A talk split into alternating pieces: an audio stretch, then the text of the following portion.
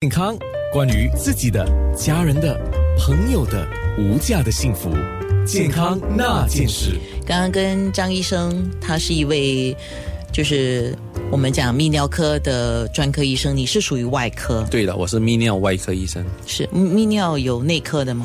呃，内科通常是那个看肾脏肾衰退，而且做那个呃 dialysis，如果需要换血。哦哦，了解了，谢谢你普及我们的知识。张建泰医生他是泌尿外科专科主任医生，所以我们说排尿开始有血尿的问题的时候，你要注意啊，它是什么原因造成？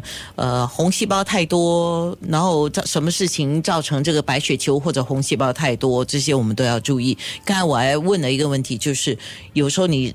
吃的一些药物也可能会造成你的尿液颜色会改变，那你可以告诉医生你吃什么药，那么让医生做一个参考。对了，特别是吃什么药要特别注意。有些抗生素会造成那个尿液也会改变，除了吃一些食物也会改变，所以只要验了，给给医生一点尿，我们一验了，你就马上知道那个颜色的改变呢，是不是血还是是。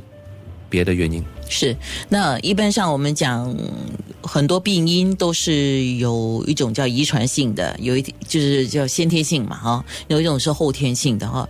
那先天性的，我们就看你的家族病史，那你要特别去针对，比如说肾脏啊，还是膀胱啊这些问题去加以护理。是吗？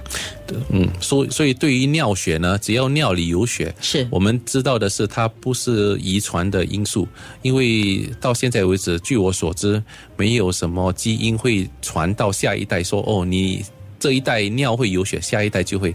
最主要的信息就是一有呃尿血的话，找出原因。尽早治疗是，就是一个肾脏的肾脏的问题，或者是膀胱这些问题，我们都要去看了。这些都有遗传性的问题存在的吗？比较少。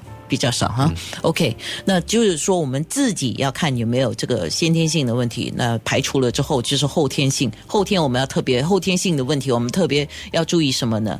三个原因，如果尿有血，第一是发炎，第二是结石，就是肾有石头或者膀胱有石头，第三就是癌症，就担心是不是有肾的癌症、膀胱或者前列腺癌症。是，那平时我们要做什么事情来？因为你跟我讲没有的预防，我就觉得很棘手了哈。啊啊，对，所以我们只能够说我们的生活正常就对了。对呀，嗯，好，那今天非常谢谢张医生哈。那最后还有什么要提醒我们的吗？发现血尿之后，最好不要自己处理。嗯，找 对吗？对啊，找个那个家庭医生先。治疗一下，如果还在还是有血的话，就可以找专科医生。好的，谢谢，谢谢你啊，那件事。